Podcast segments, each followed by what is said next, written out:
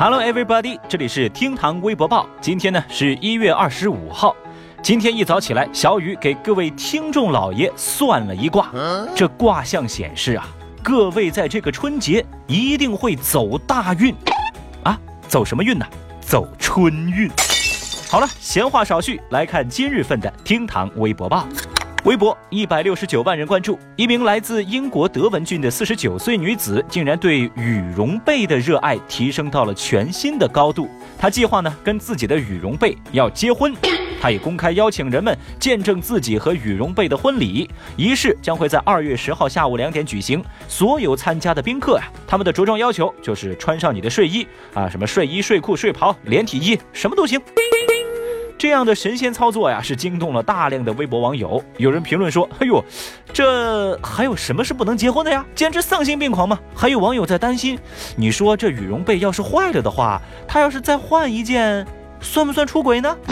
另外呀，还有一部分网友强烈谴责这种行为，他们认为啊，这种操作那就是找个借口，赤裸裸的要份子钱。小雨就觉得呀。这位外国友人，那才是实力诠释了最近在中国火热的一句话：“万物皆可盘，盘他。”微博一百三十二万人关注。二十三号，在二零一九冬季达沃斯论坛上，马云在一场访谈当中表示，信用卡刚刚面世的时候，只有有钱人才拥有；但手机支付刚出来的时候呢，有钱人呢不相信它。他们呢更加相信信用卡，倒是年轻人立刻就接受了手机支付。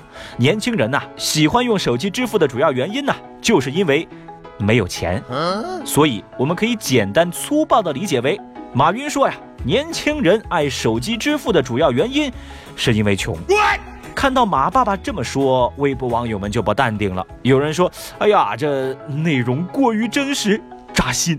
还有网友总结说。年轻人因为穷，所以使用手机支付。使用手机支付之后啊，就变得更穷了。哎呀，还是马爸爸更加了解年轻人呐。呃，我觉得大家的说法都对啊，包括马云这个结论也对。没错，年轻人是喜欢用手机支付。那。你们有没有想过啊？为什么有钱人他不喜欢手机支付呢？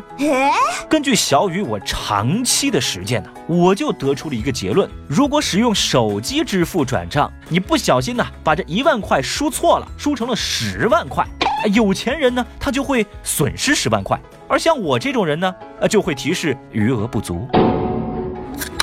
日前，演员吴京在微博上晒出自己带小板凳坐火车的照片，并且配文说：“只要能回家，坐哪儿都成。”这呀，就引起了微博网友的围观。但有人就质疑说：“哎，这火车过道，它能坐人吗？”对此啊，幺二三零六的工作人员就表示，乘客呢是可以携带板凳上车的，但是呢是在不影响其他旅客正常上下车的情况之下，在车厢的连接处呢是可以坐的。不过呀，工作人员也补充到，如果说客流量较大，那这种行为呢，一般不建议。呃，这个床铺长期占用呢，是不可以的。对此啊，有人是赞吴京是接地气儿，也有人质疑吴京就是在作秀。那小雨觉得啊，即便是这吴京他就在作秀，我也希望其他的艺人也能够这样做个秀，给我看看呗。另外啊，春运的大幕已经拉开，正在听节目的您是已经踏上归途，还是仍然坚守岗位呢？来评论区一块聊聊吧。最后，我们再来看二十四号微博热搜榜的其他情况。日前，有网友反映，山东运城某小学的奖状上印有眼科广告，而这家眼科店的店长表示，这个奖状啊，不是他们发给学校的。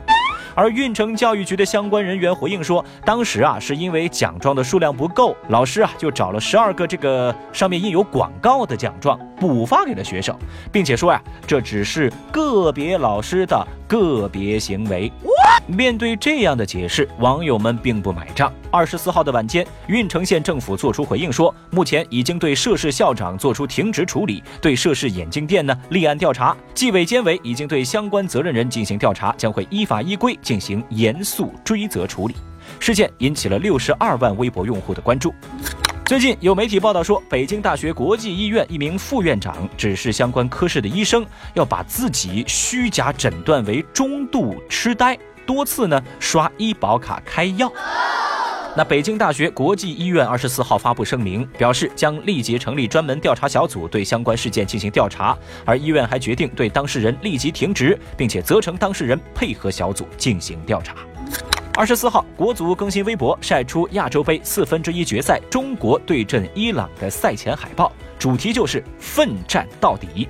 北京时间的一月二十五号零点，中国队将展开和伊朗队的较量，争夺亚洲杯的四强席位。有六万多名微博用户转发点赞，为国足加油。厅堂微博报，下期节目接着聊。